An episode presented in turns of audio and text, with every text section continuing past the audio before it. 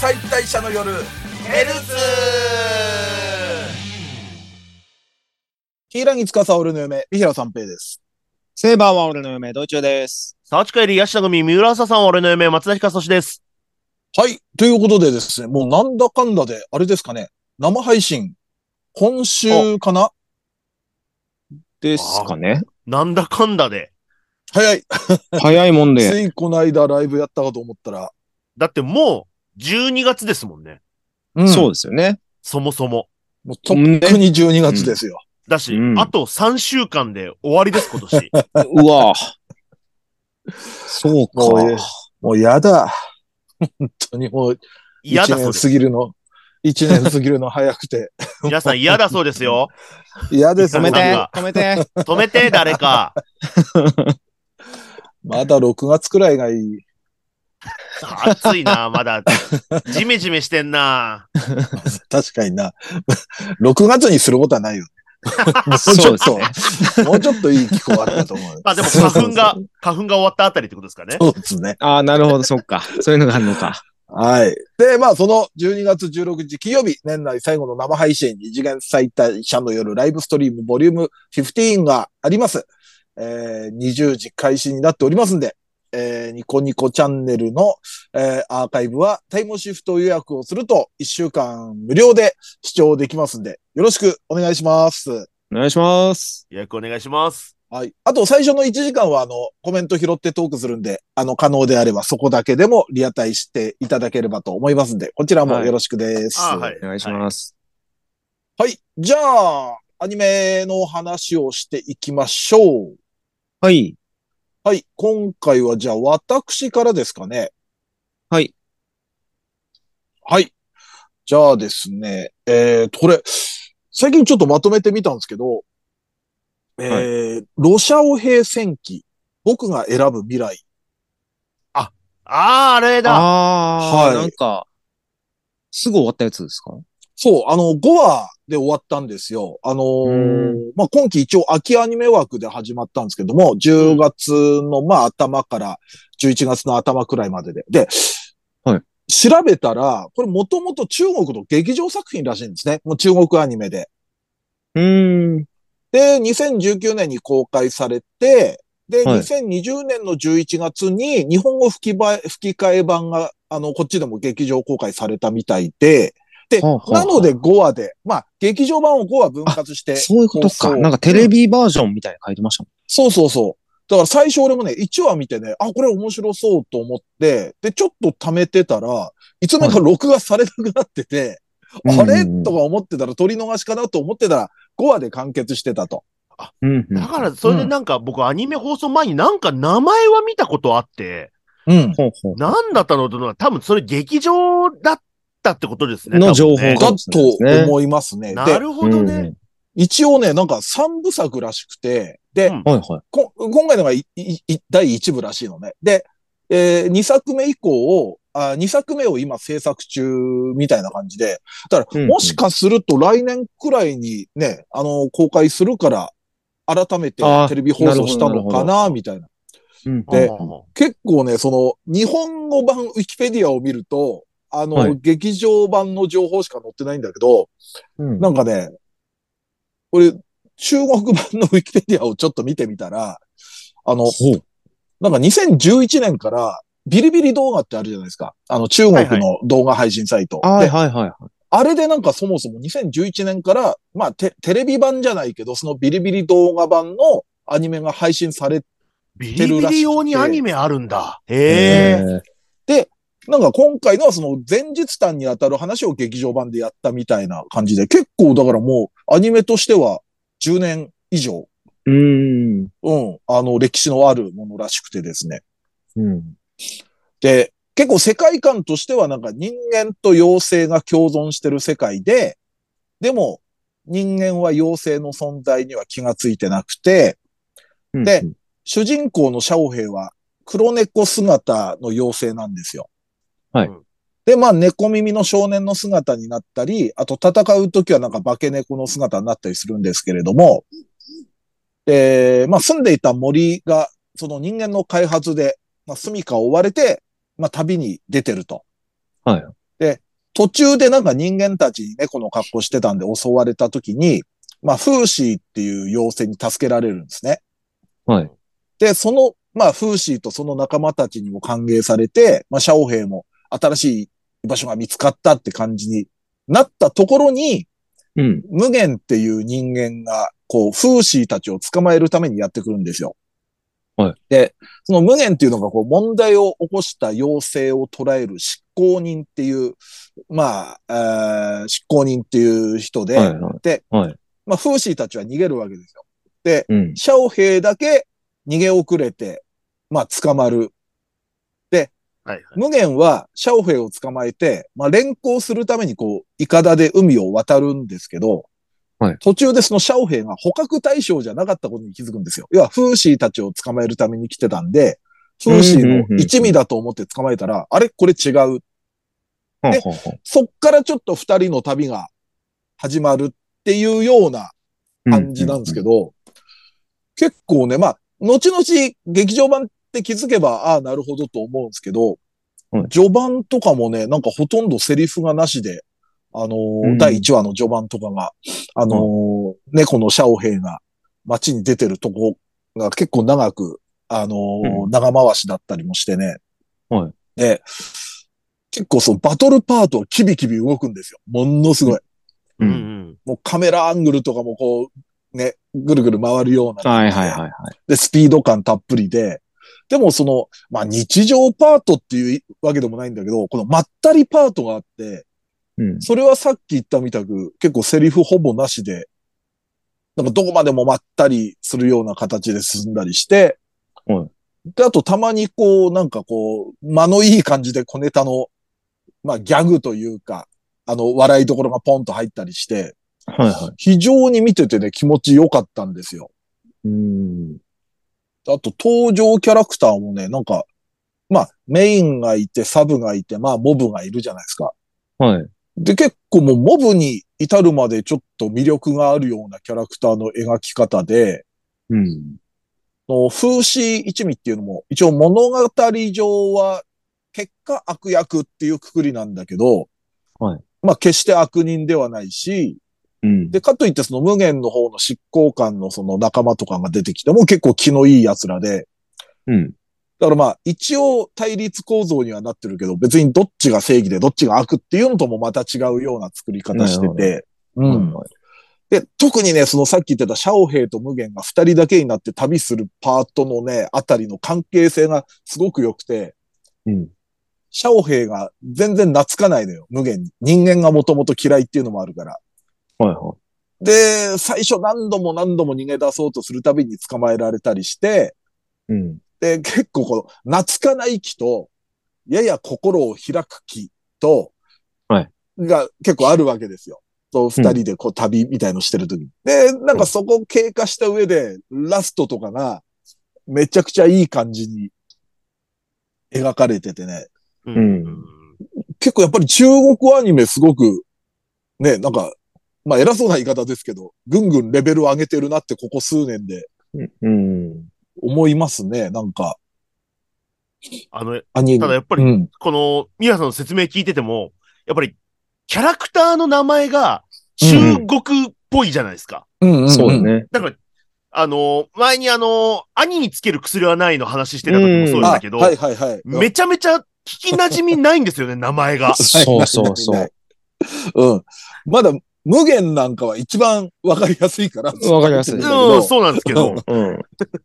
だから今、一応主要キャラ3人だけ名前挙げましたけど、はい。はい。やっぱいっぱい名前、まだ全然覚えられてないですね。 う。そうですようね。ん。空空空ももね。精ね一、杯ですもんね、俺たち。ラブライブのね。うん。ね。うん。うん。でもね、これ、すごくいいですよ、雰囲気も。で、結構ドイチューとか、その、はいキャラ的には好きそうな、ちょっと動物っぽい、そうですね。うん部分もあなんかったりするから。豪華声優ですね。すごく。日本版の声優はね、うんすごいですよ。まあ、すごい中国ですね版の声優はわからないんであれですけど。 はだから、そう、シャオヘイが花澤香菜さんだったり。うんい。。うんあの、やっぱ中国もののアニメの日本語吹き替えの人って、うん。やっぱりね、おそらくね、この中国マネーがあるのか、さでもそうだと思う。本当に。もうい、そうですよね。もう惜しみなく使ってるんですようね。ん。だから、だし新人の大抜擢とか基本的にない感じしますだよからね。ないですね。うんうんうんだし、だって、ほら、日本で、例えば映画公開しても、う。うんん。言っても、あのー、1億何千万人じゃないですか、見るの。うんうんうん。はいはいはい。中国は、だってもそっか。う、この、煽り分がもうマジで桁が違うんですよ。まあ確かにね、中国とインドは桁が違うからね、うん。うん。だって、何億人が泣いたみたいな煽りをしてくるんで、ううんんうんうん。それ、なんか、数の暴力って面白いなってたまに思うんです けど、うんいや、でも、本当日本の漫画とかもさ、翻訳するならさ、まあ中国、インドあたりをさ、 結構攻めた方がいいような気がするけどね。まあ実際そうなってますしね、結構中国に行けてみたいなのもありますけ中ど。国に関してはそうですね。はあと、無限のその、宮野守さんなんかも、あの、はいこれ日本のアニメで宮野さんってなるとさ、あの宮野さんの感じになるじゃい。テンション高めの。ん。テンションう高めの。んうんはいでこの無限のはね、結構その、全然そうならない、抑えめの宮野さんなんで、すごく新鮮でしたね。なるほど。 ここ最近だって宮野さんやるってなると、ね、あの感じじゃないですか、まあそう基です本ね的には。うんうん。 まあ、下着のオカリンくらいからそうなってたのかもわかんないですけど。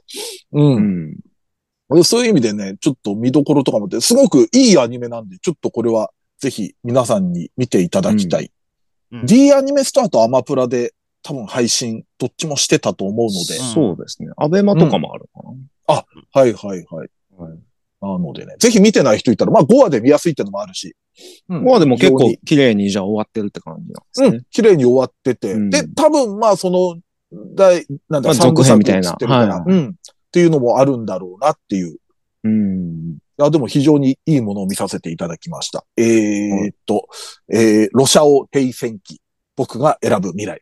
一瞬だって今タイトルが出てこなかったも の。まあ、いや、読めないです。そうですね。いうんや、本当無理です。僕が選ぶ未来でググれば出ます。はい。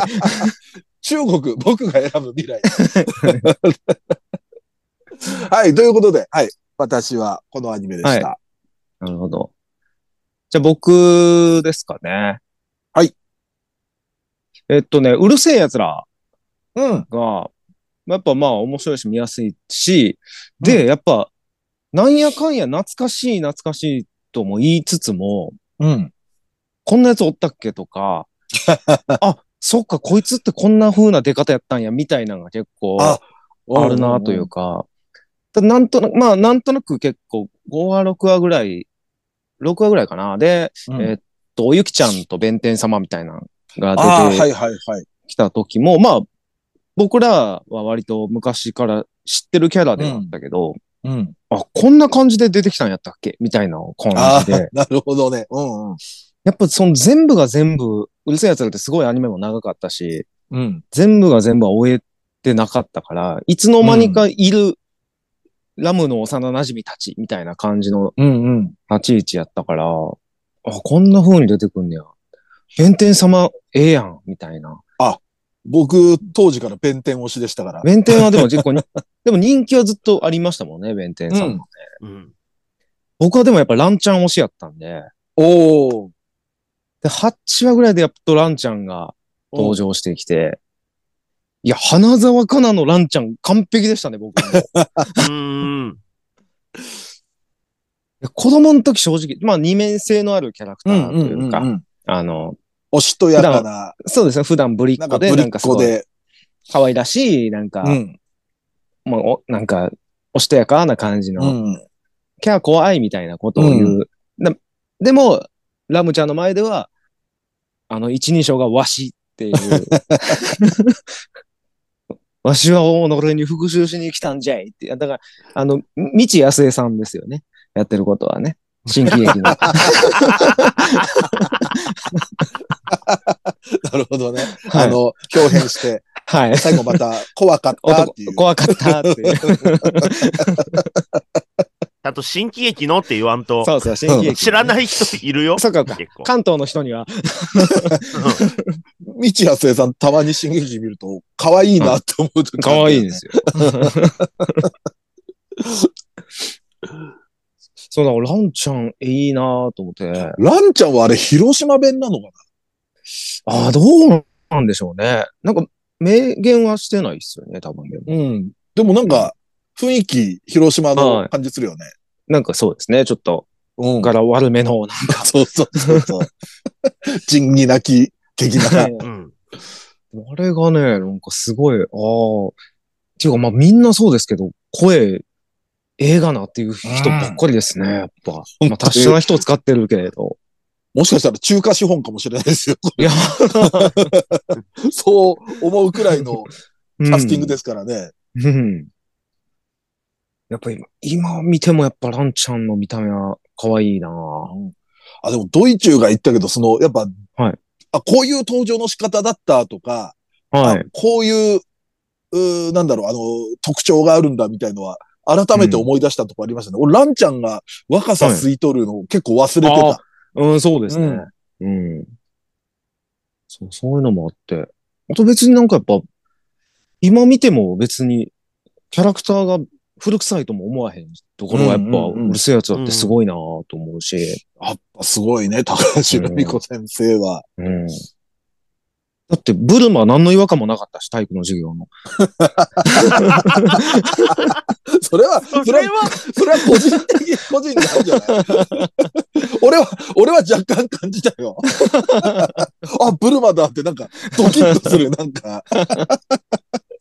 それはそれはわかんない。あの、国民調査しないとわかんない ですよ。うるせえ奴らのブルマにどう思ったか、どう 思ったか。違和感があった、あったか受。け入れた、受け入エれロたかか。った。あと、あれ、桜さんの婚約者なんておったっけと思ったんですけど。ツバメさんね。はい。結構まあやっぱ、多分ねゲストが出てはいなくなるみたいなのもお多いじゃないですか。やうっぱ、ん。うん。ちらっと出ていなくなるみたいなのも。ツバメさんはね。ね、やっぱ、はい。連載続くに従って全く出なくなるってことはなかったけど、そんなにやっぱり目立つキャラではなかったから、そうですよね。僕全然覚えてなかったですね。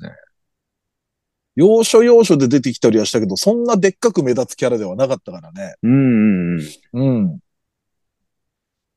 うん。そうですね。これからまあ、レイさんとかもね、出てきますし。ういラムちゃんの制服姿改めてよかった な。や、そうですね。うん。あれは。うん。いや、俺、あ、そっか、こいつまだうん。生徒じゃなかったんやと思って。そうそう。毎回クラスにはおったから。大問題ですよ。昔のあん な、あんな格好で、あんな半裸では、 窓から現れる って。学級崩壊ですよ、あんな。 いや、良かったですね。制服はちょっと、確かに良かった。あやっぱちょっと、今後も楽しみですね。うん。てんちゃんもはねい、これから出るでしょうし。そうね。まだう CV んとかも発表なってないし。なってないんで、ちょっうん。うんと今後に期待です。また、はい。改めて。はい。はいじゃあ、僕ですかあねあ、。松崎さん。はいはい。えっとね、うん。ボッチザロックのうん。 8話が、うんち。ょっと凄すぎたっていう話を、うん。まあまあ、みんなでしようかなっていう感じなんですけど、はい。あはの、すもまあ、まず、もうそもそも、ううんん。あの、めちゃめちゃ最終回っぽくなかった です。なんかわかりますね。い。いや、やっぱまあタイトル回収回ですもんね。うんうんって言うたら。うん。だって、第8話、ボッチザロック、もう終わりでしょ、うんもう、うん。最終回に当て込む、あの、サムタイですよね。うん。もうこの後どうすんだっていう感じになんか、うんななった、ねなったんですけど、なった。うん次の週、緩かったぜ。旅行、旅行というか。 うん、夏休み行くっていうね。行くいや、でもふわふねわ、してたもん。うん。ずーっと見どころだらけで、う。うんん。まあその実際そのライブに出ることになった、とうんツクバンドのライブの日にうん台風が重なってしまい、うん。うんもうお客さんがまばらだと。うん。で、台風っていうのも、多分、前の話数で、なんかニュースで、なんか台風が来てるみたいなニュースがあってた、なんか振ってるんですよね。ちょうど引きみたいにはなってたね。なんうか。んうんうん。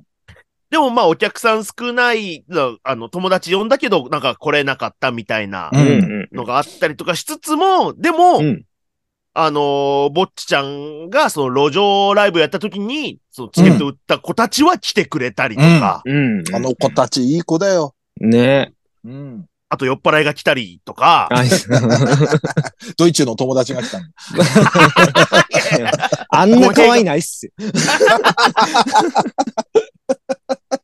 語弊があるけど、モデルね。モデルがね、ね。だいぶ情報はしょっていましたけども。え略すとめちゃめちゃやばいですね。そうそうそう。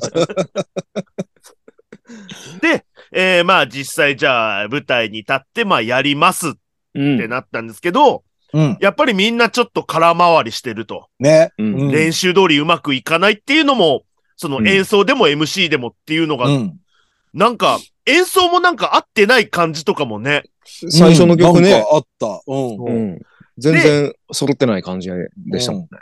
で、他の、まあそのライブなんで、まあ何組も出るバンドの他のバンド目当てに見うんに来たお客さんも、まあ、あの、ずっとスマホいじってて、演奏も何も聞かない。う。うんで、そのぼっちちゃんを目当てに来てくれた路上ライブでチケットを買った二人もうんなんか、あれこんなんだっけみたいな顔になっうんていて、そっからのなんか、うん。ぼっちちゃんの、うん。あの、なんか覚醒といううか、ん。うん。突然ギターソロを始めてうね。ん。うん。うん曲名行くまで、あれがもうすごい震えましたね、マジで。うん。めちゃめちゃかっこよかっ。すげえかっこよかった。で、まあ、なんとか、あのー他のお客さんもなんとか、まあ、良かったみたいな感じなに、んか結構いいじゃんみたいな感じになったてうね。んうん。さっきまでスマホいじってた子たちも。う。うんんで、あの、ぼっちゃん目当てに来た子たちもちょっとなんか、あの、なんかちゃやんっとぱなんりかかっこいい笑顔で飛び出して、っうんうん。ていうのがまず A パートで、うん。で、B パートで、まあ、打ち上げに行き、打ち上げ。うん。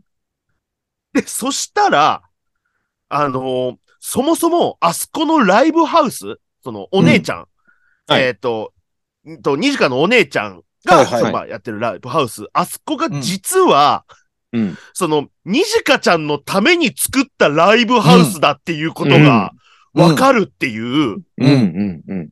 めちゃめちゃシスコンじゃんっ ていう、いやいやいやっていうことが発覚し、う。うんん。きたちゃんはきたちゃんでずっときたーんってなってたし、ねあの、きたんって。下の名前も判明し。そうそうそう。 コンプレックスがあり。うん、なんかもう合わせて行くよ来るよみたいな名前になってたんかな。そうです下ね。行くよっていうね。下行くよ。んで、店の外で、そのにじかちゃんとぼっちちゃんの話で、うん実はその、ぼっちちゃんが、その、ギターヒーロうんー。だっていうことが、うん。なんか、わかるみたいな。うんうんだから、その、私にとってのヒーローだよ、みたいな感じのことをぼっちちゃんに言うところとか、うん。マジで、これで終わりじゃなかったら何が終わりなのっていう。いや、ほんとね、その、ちょっと隠してたにじかちゃんの本当の夢の果てみたいな、そうそうそうそ明かすしさ。う。うんお姉ちゃんもお姉ちゃんでバンドやってたけど、それをやめてライブハウスをみたいな流れだったもんね。そううんだから、そのために、このスターリンで、お題成功させるバンドになりたいっていう。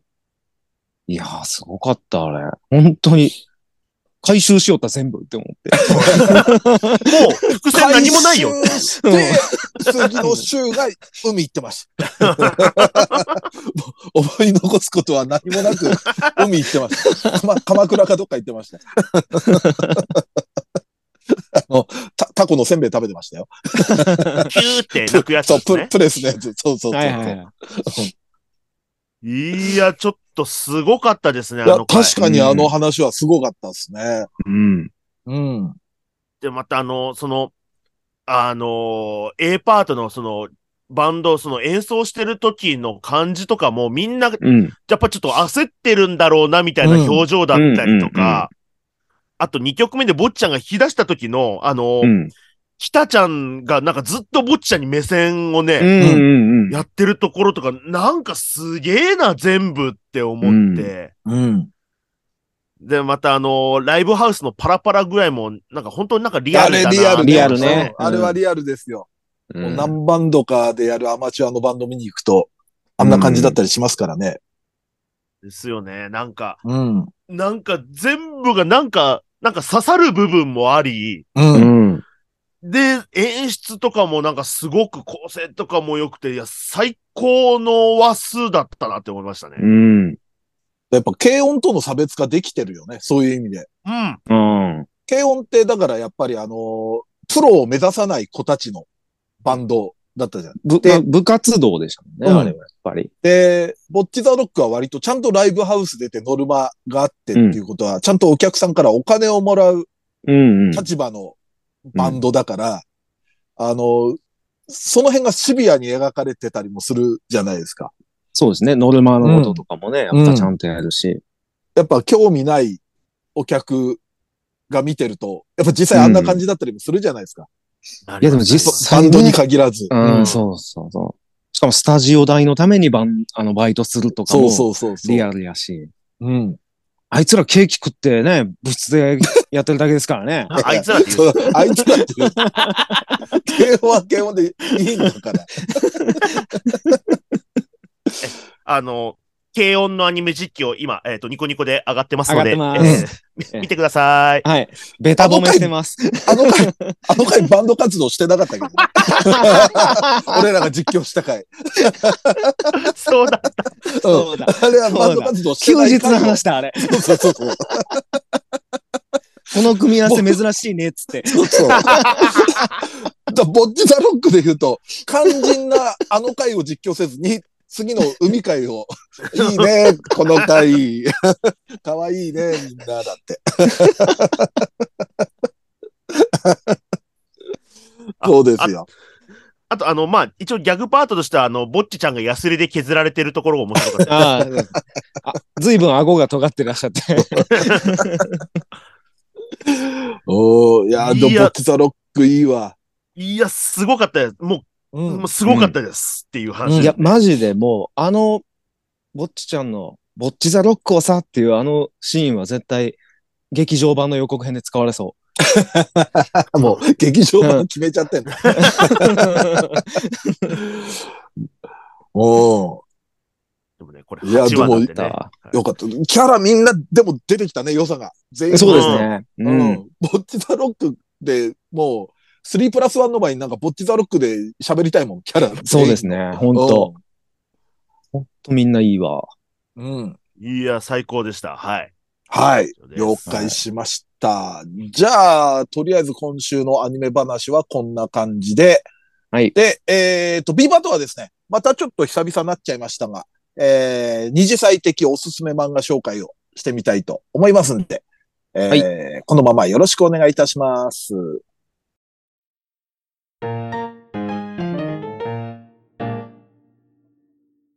二次祭的おすすめ漫画紹介。えいイへェーイイェーイイイェーイイェーイイェーイ誰か今なんか倒した えなんかガガタンという音が。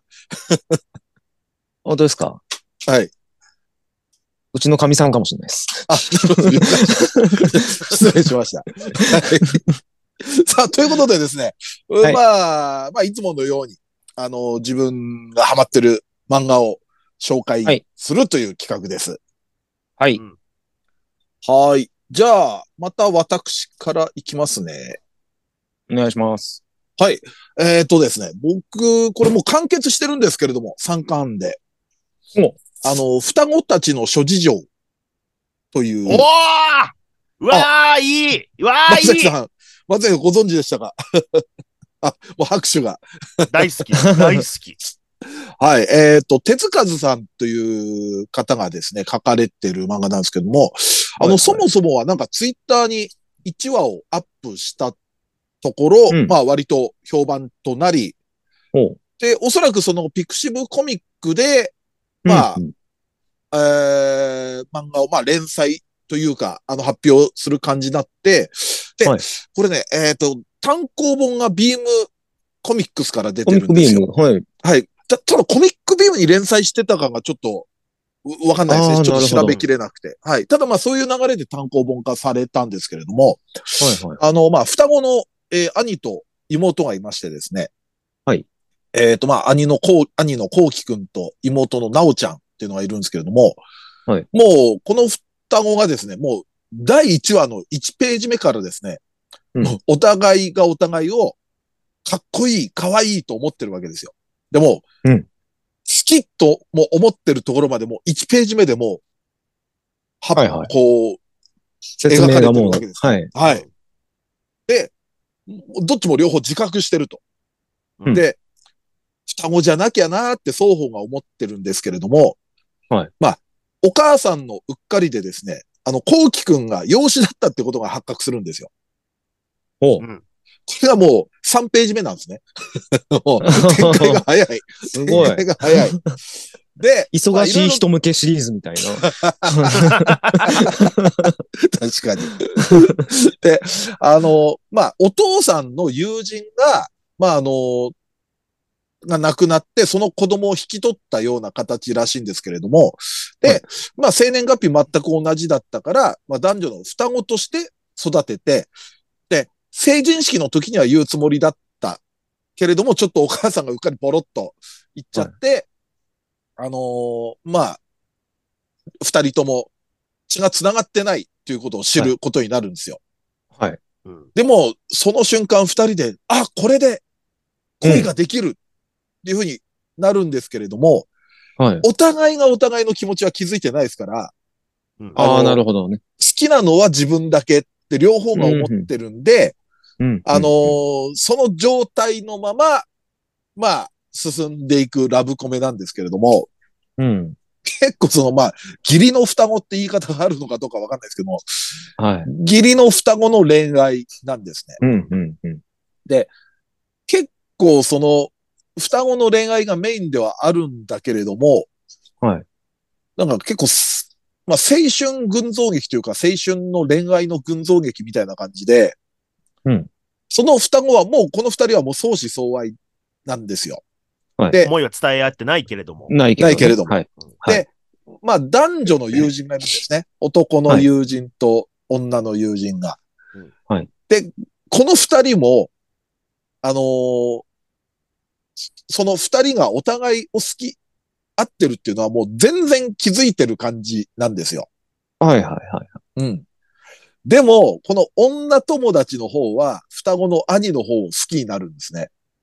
うんおうで、男友達は、そうんの、双子兄を好きになった女友達を好きっていう構図があるんですよ。わあ。はい、はい、はい。だちょっとその、まあうん、サブの二人の、うん、うん。ちょっとこう、ね、報われない恋うん的な要素もなるあほったどり。するし、切なさありますね。うん。うんで、あと、まあ、サブの二人ももちろんそうなんですけど、あの、結構やっぱ、登場するキャラを大事にする作者さんだなっていうのが、はいあのーその、兄のこうきくんは、空手やってるんですけれども、うんまあ、1話で、大会で勝つ相手がいるんですよ。はい。で、結構一、その、第1話の段階では、うんまあ、かませ的なキャラだなって思うようなキャラなんですけど、はい。そのキャラも中盤で再登場して、はいまあ、恋愛劇としてはの絡みではないんですけれども、うん。ちょっとそのキャラの背景とかも描かれて、ちょっと掘り下げられて、おうで、結果その、まあ別にキューピッドになるっていうわけでもないですけれども、その二人の恋、あの特に兄の妹を思う恋に対しての、うーなんかこう、うー気持ちを、が強く伝わるような、いい仕事をするキャラで再登場してきて、うん。で、結構そういう脇のキャラにもちゃんと作者のさんの目が行き届いてるなっていうような、俺が結構好みとする漫画なんですね。うん、うん、うん。で、3巻くらいでこう見やすくすごくコンパクトにまとまってるので、ちょっはいとこれはね、あのーこういう恋愛群像劇興味ある人いたら、ぜひ読んでほしいですね、これは。うん。だから今までその、おそらく義理の兄弟の恋愛みたいなのそうは、ですね。なんかうんよくうん。みあった少じ女ゃない漫画とかでもね。うんうんそれがやっぱり、一個、双子っていうのが乗るだけで、うんやっぱりなんか一個そのハードルみたいな、お互いが気持ちを伝え合うハードルみたいなのがやっぱりちょっと出てきますよね、なんか。なるほどうんうん双子っていうのもうまいし、やっぱりその、僕があの、やっぱり1話、最初の方で好きだったのが、あの、その、実は本当の双子じゃないの、血が繋がってないの、みたいなんで、お父さんとお母さんは割とごめんね、なんか言わなくて、うんみたいな感じになってるのに、うん本人たちはうん、これで恋愛ができる、みたいなことで頭がいっぱ いで、うん。お兄ちゃんなんてもう煩悩た、あの、発散するためにめちゃめちゃなんか運動したりとかしだ して、う腕立てかなんかしだしてんうんうん。うんなんかその辺のなんかコミカルさと、その本当のなんか恋愛みたいなのの描き方がすごく面白いですね。うん。結構恋愛要素だけじゃなくて、ちょっとやっぱ成長みたいな、いや、進路のことで悩んだり、うん。まあ、あのー妹の方が美術部なんですよね。はい。だから結構最初はそのグループで一緒の大学行ければいいねっていういうようなのが、ああ。やっぱりこう、美大に行きたい。う。うんうん。で、そうなると、兄は成績いいんですよほう。で、結果だから、あのーまあ、ちょっとランク落として、じゃあその友達二人と大学行こうと言ってるけれども、逆にその友達二人の方が、それで、あのーなんていうのかな。え、遠慮、ここっちに気を使うなみたいなんじゃないけど、ああ。あのー今何していいかわかんないかもしれないけど、絶対自分のちゃんと自分のね能力に合ったとこに行った方が将来の道が開けるからみたいなトスを、また好きな子が行ったりするのよ、その女友達の方が。なるほどね。この辺がね、非常に見どころ多いんでね。うん。ちなみに今この、て、えっ、と、手つかずさんっていう人、あのー、はいツイッターでまた新しい漫画連載してて、これもちょっとなかなかパンチのある漫画で、うんタイトルがこのゴミを何と呼ぶっていう漫画なんですけど、もうざっくり言うと、はい兄のストーカーに恋をした男、 弟の漫画で、ちょっとこれも今、今日あの気づいて読み始めたんですけど、うん。あの、非常にちょっと今後楽しみな漫画になってるんで、うん。ぜひぜひ追っかけてみてみるのもいいのではないでしょうか。はい。はい、ということで、えー、双子たちの諸事情でした。じゃあ私。はい。俺はね、結構まあ、ツイッターとかでも割と話題になったからみんな知有名かもしれないですけど、スーパーの裏でヤニ数二人っていう。おおやはりいすタイトルは知ってるヤなニ数。はい。えーっと、まあ、しがないブラック企業みたいなのに勤めてるサラリーマンの、うんもうおじさんが、いつも癒しにしているのが、帰り、仕事でくたくたになって帰りに行くスーパーの2番レジになら、で、レジ担当している山田さんっていう女性の笑顔にいつも癒されてるんですよ。うん。で、けでもまあ本当になんか癒されてるってだけなんですよ。憧れみたいな感じで。で、そこで、えっ、と、外に出て、ちょっと一服しようかなと思ったら、もう灰皿とかが店の前に撤去されてて、うん喫煙者は肩身が狭いなと思ってたら、そのスーパーの裏から、ちょっとおじさんこっちこっちって言って、うん。すごい、ちょっとイケイケのような、ちょっと、ななんていうんかな、ちょっバとニ不ヤみ良た、いな。なんかね、うんそう、番組みたいな感じの女性が、うんこうこっちや、ここやったらタバコ吸えますぜ、みたいな感じで呼んでくれ。て。で、実はその人も、あの、そこのスーパーで働いてる、その従業員専用の喫煙場所みたいうんうんうん。な。でも、それ、い山田さんなんですよ。うんそうはいああ、なるほど。あ、別人なのかなと思って、話聞いててはい思ってたら。はい。はあ。でも、そもうれ、なんか、ちょっと、 2ね、番レジの、2番レジはいの。、 2番レジの憧れの山田さんなんで、うも、んもう、レジにいるときはすごい、あの、うんおしとやかな、すごい素敵な笑顔なんですおけっどと、り系の、みたいな。はいうん。で、もっとスーパーの裏では本当にもう、気だるげなうんお姉さんみたいな感じで、ずっあ とじゃタあ、バコえスパスパス営業スマイルなんだ、レジの時は。 そうなんですよ。で、そこで、うあの、田山ですって名乗るんですけど、うん。で、そこでちょっと、山田さんに癒された後、田山さんとちょっと一服して家に帰るっていう奇妙な生活が始まるんですけ ど、はあ、で、同じ人だってのは気づいてないわけだ。おじさんは全く気づいてないんです。おじさん、はおいじさで、その佐々木さんっていう人もちょっとからかったりしつつ、ん。うん。でもすごい不意打ちでまた、だからかい上手の高木さんみたいな、おうおうおうおうなんかちょっとからかってやろうかなと思ったら、ちょっとカウンター食らったりとかもあったりとか、うんうんうん。このなんか関係性がなんかすごくかっこよかったりね、なんかいいんですよ。うん。いいね。俺結構、ツイッターでも読めたのかな、多分。僕もツイッターで知って、なんかなんとなく買ってみたんですけど。やっぱ今多いね。そうです SNS ね発信で。そうですね。うん。ちょっとでもね、だ山田、あその田山さんも、その、うん山田さんは、のことをすごい褒めるから、その佐々木さんとおじさんが。うん。そこに変な嫉妬みたいなのがあったりするんですよね。だからおだから素の、本当のの、私じゃないのにな、みたいなう。んうんうんうん結局みんなはそっちがええんかいみたいな、もうちょっと、みなんかイラッとしたりもしつつ、っていう 、うんなんかね、変な感じで、別に明かそうかなとかもするんですけど、やっぱやめとこうかみたいな。うん。なんかその不思議な関係性が面白いです、なんか。へえ、うん面白そうだな、これ。そうですね。なんこれ結構、ま、ま、まだ一巻くらい一巻、一巻出たとこですね。今年の9月ぐらいに一巻が出たから。そうです。うん。で、あの、次に来る漫画大賞の今年の大賞あそう作そうですね。ウェブ漫画。そうですね。あウーェブ2022次来るで、ウェブ漫画部門第1位ですね、これ。はあ。結構おすすめですね。いいです。これはいいです。これはちそう、ょっと松崎好きやろなと思って。タバコ吸う女性好きやしさ。うん。本当ね、なんか、ちょうん。っと、僕もまあタバコ吸うし、うんうん。うん、ちょっとええな、この関係性みたいなの。うんうん。はあ。本なる当、ほ鈍ど感ねお。じさんのラブコメという感じで。そうラブになるのかならないのかわかんないですけなど、らそないののか関係性が心地いいというか。うんうんうん。なんか見守りたくなるようなね、うん。感じでうす。ん二、人のことを。おすすめです。なるほど。はい。えー、わあどうしようかな、じゃあ。僕は、えっと。はい。あのー漫画紹介って、なんとなく3ヶ月に1回ペースとかじゃないですか。そんくらい。らいになっちゃいますかね、どうしても。そうですね。どうしても。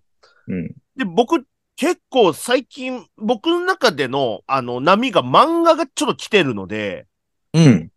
で、前、直接会ってる時って、なんか、2週ぐらいしてたじゃないですか、おすすめ漫画紹介で。そうね、そうね確かに。ううんん。よくやってたな。2だから冊ちょっも。と、一気に2つ紹介しますね。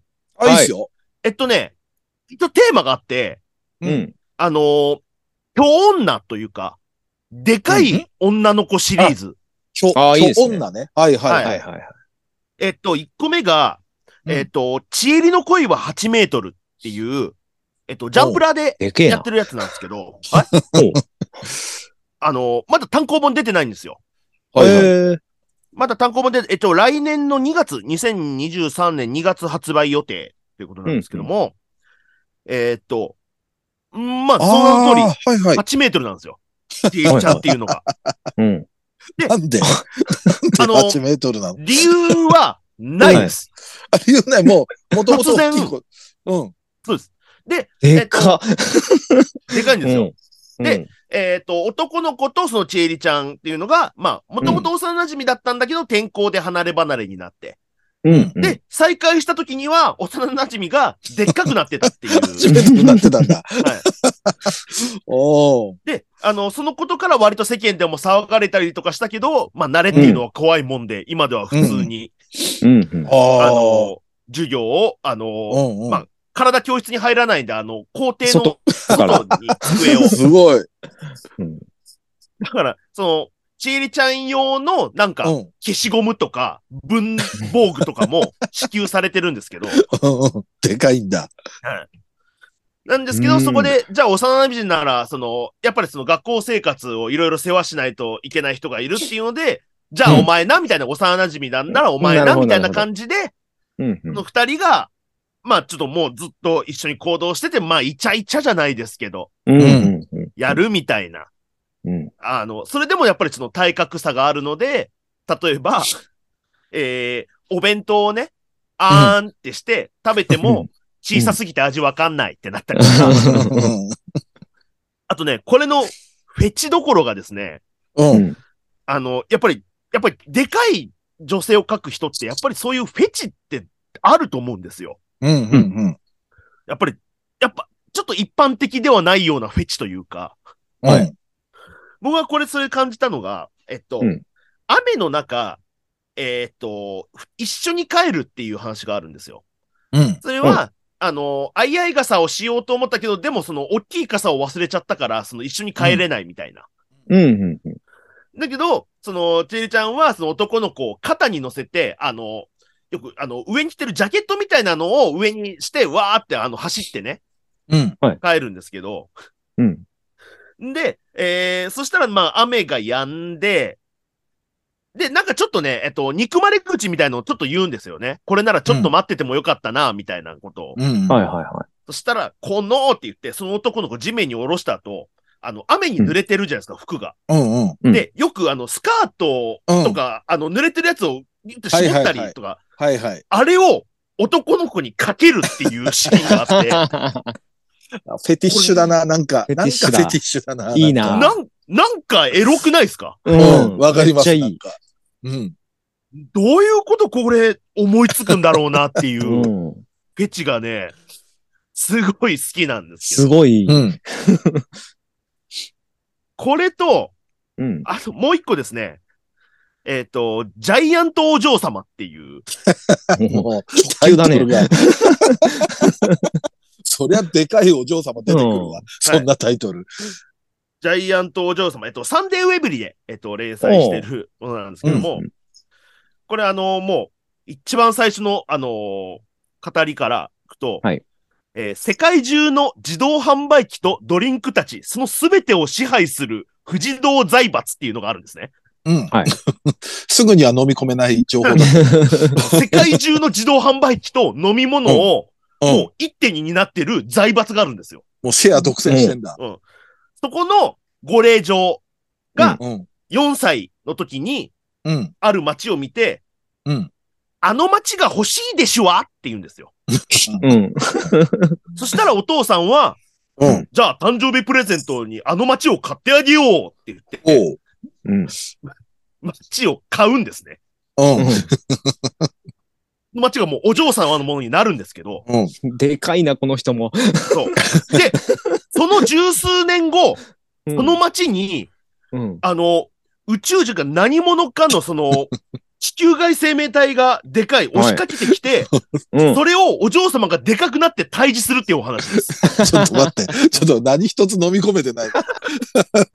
ジャイアントお嬢様。あの、ウルトラマンです。だからウルトラマン。そうですね まあまあ、そうウルトかラもマンしですれないですけど。今、ウィキ見てるんですけど、うえっん。と、キャキャッチコピーは、お嬢様、でっかくなるだけコメディって書いてます。そ うです。飲み込めないでかくなるっだけて、そう飲み込めないって思ってるかもしれないですけど、うん単純です。お嬢様がでっかくなるだけなんです。 えー、面白そそうだ。これはね、おもろいのがね、う。う。うんん。あのーで、僕の個人的な好きなところなんですけど、うん。お嬢様だから、あの街が欲しいでしょみたいな、言うお嬢様だかう。うんん。ら、どんな性格かと思いきや、うん。うん。本当にその街のことを愛してて、うん。本当に街のことを大切に思ってて、うん。だから、その宇宙人も、その、私の街に手を出すなんて許せませんわ、みたいな感じなんですよ。ああ、なるほど。で、そしたら、その、ぼれお嬢様ですから、執事みたいなロボットみたいなのがいて、うんう。ん。じゃあお嬢様まずはこれを飲みくださいって言ってドリンク、飲まされたドリンクが、あの、巨大化するドリンクで、うん。それで、じゃあなんとか倒しましょうみたいな感じになるっていう。なんとか倒しましょはいでかいですから。う。うん。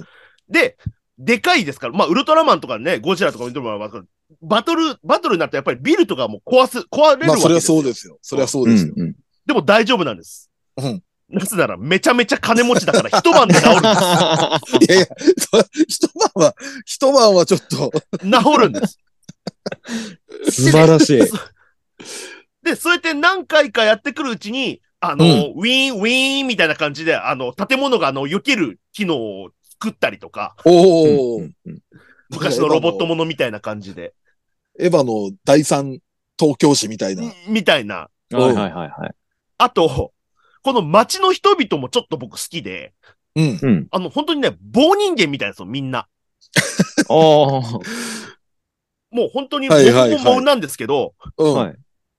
なんか、モブもお嬢様のことを、でっかくなったお嬢様のことを、あの、うん普通に受け入れてて、うんなんか、大きくなって、ドーンって倒れる。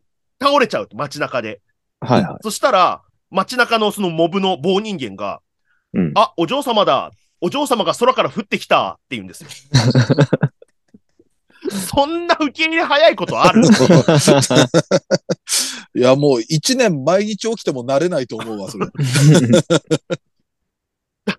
だからなんか宇宙人が攻めきたぞ、わーみたいな感じでなんか逃げていくんですけど、 うんななんか、ほんとなんか地下になんかシェルターみたいなのなんかあるらしくて、はい はいなんかね、そういうね、 なんかね、もう細かいことはなんかいいんだけど、とにかくうん俺はこれを面白いと思ってるんだ感が、なるほすどごいね僕は好きなんですよね。うん。はいはいはいはいはい。このね、ちょっとあの、普通の、大きい女性フェチと、ね、あの、背の高い女性好きな方いらっしゃいますけど、うん。うん。それでは物足りないっていう方。 そうですね。いわゆる、長、長身の女子とは違うジャンルですよね。そういうことじゃないです。う。うんんうん巨大な、巨大な女子。なのでね、あの、チエリの声を8メートルとジャイアントお嬢様。これはね、素晴いらや、しいでで。すジもャイアンこれはいいな。おもろいです。うん。ジャイアントお嬢様。 7つの滞在のディアンヌが主人公になったことやもんね。はいそうではいす。そはうでいす。はいそうです。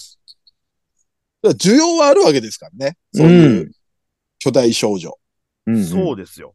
うん。いや、で、これで、まあ、ちょっとキュンキュンするお話だったり、うん。ジャイアントお嬢様の方はそれはもう、ほぼなく、もうギャグに全振りの。ん。なるほどね。うん。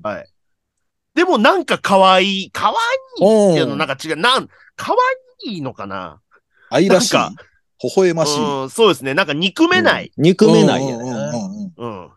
愛、愛嬌がある。であの、やっぱり大きいから、下かうら、んあの、街の住人からなんかパンツ見られそうになるんですよね。まうあ、んうんうんそれはそうなりますよね。それは。ね。で、うん見るんじゃありませんわよって言ったら街の人が、はーいって言うんですよ。 ええやん。いうことをちゃんとね、うんちゃんと聞くんだ。これね、面白いですよ、二つとも。うん。ジャイアントお嬢様4巻まで出てんのも4巻出てます。大人気です。う、 すごい。はぜひちあ。ょあ、でっと、もね、あ4巻見の表てくだ紙さかわいいな。なるほど。はいはい。わかりました。じゃあ、とりあえず、えー、今週はこんな感じですね。はいはい。はい。皆さんもなんかね、あの、ぜひ読んだっていう感想とかもらえると嬉しいんで、ぜひぜひ、よろしくお願いいたします。嬉しい。はい。ということで、えー、20歳一滴おすすめ漫画紹介のコーナーでした。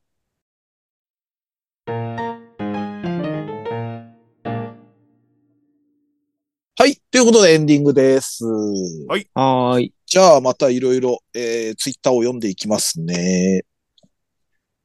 はい。えーとですね。これは二次災案件っていうのがありまして、で、それ、うんあのーまあ、情報貼ってくれたんですけども、あの、はい刈り上げくんが実写化されるらしいですね。ああみたいですね。これ、ね。 B、BS 松竹東急で、まあいわゆる地上波ではないみたいですけども、土曜ドラマ、刈り上げくん。あの、 2023ジョニオさんが課長ですよね。そうそうそうそう。岩井川のジョニオさんはが出てる。おう来年の1月7日からスタートということで。い。うん。刈り上げくんがいよいよね、実写化ということで。 借り上げてましたね。二次災案件というより、ドイ中案件ですよね、これ。 刈り上げくんちょっと興味は、はありますけどね。そう上田正史担当ですから ね。二次災案さあ、次。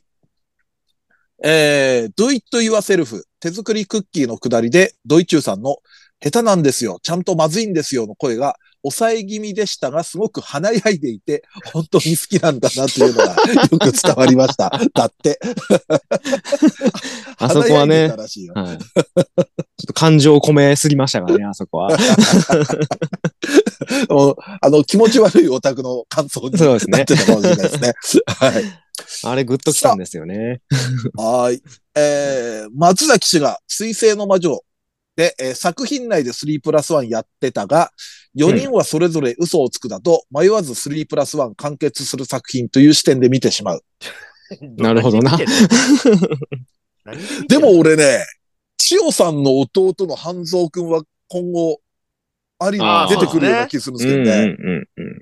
なんかあの、翼、だから翼で、でもあり、えー、強しでもある。はいはいあれを好きになってくれたりするとなんか面白くなりそうじゃないですか。 めっちゃいいっすね。あうん、なんか、うん。ーいいですね。ちょっとそういうような期待感もありますね。うん。えー、三平さん、ヒーニング連呼しすぎっていう、これはお叱りの 声、お叱りの声ということでよろしいでしょうか。ヒーニング次元って言ってますからね。うんちゃんと伝えなきゃいけないですから。作品内のことを説明してくれてるわけですから。そうです。ちゃんとヒーニング次元っていうのがあってっていうね。うんそういうのをちゃん と、まあ、連呼しすぎたということで。さあ、えっ、と、これ、勝手にカテゴリースラ3プラス1の感想ですね。はいえーレクリエイターズのセレジアさんの理事しさを押す松崎さんの気持ちがわかるのと同時に、久々にセレジアさんのお名前が聞けて嬉しかった、と。うんん。うん。好きなんですよ。確かに結構昔の前の作品になっちゃいますからね。そうですね。うん。と言ってもね、二次祭のヘルツはね、やってましたしね。そうですね。うん結構話題にはしましたよ。おのおの好きなキャラい,、うんましたもん。うんうん。さあ、えー、三平さんの方言キャラ3プラス1。敬語関西弁は目から鱗だった。ええですななるほど。関西敬弁言語うて関る。西弁いいですね。さあ、こちらも、えー、京都弁を使うキャラ考えてたら、放課後サイコロクラブを思い出した。あれ京ああ都ー。か。でも、多そう分、だ場所が京都やったんちゃうかな。舞台が京都なのにあんまり印象ないな。ミキちゃんくらいか。そうですね。うん他の人はそうでもなかった気がする。うん。でも関西弁だったっけ、みんな。なんかその主役、あのショートカットの子そはっか結構そうでしたけど、他そううんだったかな。他、そうでもなかったか。うんうん。さあ、こちら、勝手に3プラス1を、えー、 水島つとも監督アニメから3プラス1ということで、もうえーなるほど。侵略いイカ娘の長月さなえ、うんえー女子楽の防波堤テトラ、白箱の安藤つば、安藤つばき、えー、そしてプラス1は、撲殺天使ドクロちゃんの草壁さくら、おーうん、というチョイスだなるほどねそうです。うん、監督いろんなんやってるもん作な。それいいですね。うん。品か。あれ、迷いが入ってないやんけ。ほんまや。迷いが多い。おい。4話なのになんで迷いが迷いが入ってないねん。迷いが警察。水島つともと言ったら迷いがやろうが。代表作。代表作は。 ですってよ。 お気をつけ遊ばせ。 さあ、えーっと、格ゲーギャラの感想も来てますね。お、えー KOF のアテナと件数の関係性、公式か同人かもうわからないという。 そうやな。だって、件数なん て、出てたあの、あの横スクロールアクションに。もう、でも、これはもう格闘ゲームに限らず、公式か同人かわからないのありますよね。そうです設ね。定が。もう自分の中で。いろいろ読みすぎちゃって。はい、次の方。えー好きな格ゲーギャラは、ヴァンパイアシリーズのフェリシアとレイレイです。えーおフェリシアは猫から変身してそのままなので、裸だという情報を見て興奮してます。また確かにそうだなゲームしたくなりましたうんうん。なるほど。さあ、えー好きな格ゲーキャラを語ろう。えーマリオブラザーズを対戦ゲームにあげる三平さん、鋭いです。対戦の面白さの肝である駆け引きが存分に楽しめるタイトルでしたね。うん。でもあの頃っまあまて、あの頃はね、やっぱ、だんだん飽きてくるから、新しいルールをね、見つけるんですよ。そうそう。だってもう、あの、当時の初期のファミコンなんてもう、仲悪くするツールでしたからね、やっぱもそんなことないよ。う。うんアイスクライマーでも殺し合いをした記憶があアりまイすスねクライマー、バルーンファイトなんてもう、あバルーンファイト殴り合いまで発展してますよ。さあ、えっ、と、こちら。えー、今では、お礼物キリノとか、トラドラのタイガも格ゲーキャラですしねって。あ、これね、いや電撃文庫ファイティングクライマックスっていうのがあって、うんへえ。いや、まあ、格ゲーキャラになそってれるん言ったらで、すね。まあ、それはもそれ言ったらもうまあね月姫のキャラクター、格ゲーキャラそよう。 そう。う、うんもう、ペイトも格ゲー出てますしね。どうよ。メルティーブラッド。アクアプラスのも出てましたね。アクアパッツァっていあそうう。そうそうそうあの、トゥーハートとか歌われるものとか、あの辺のキャラが出てくるやつ。うん。まあね。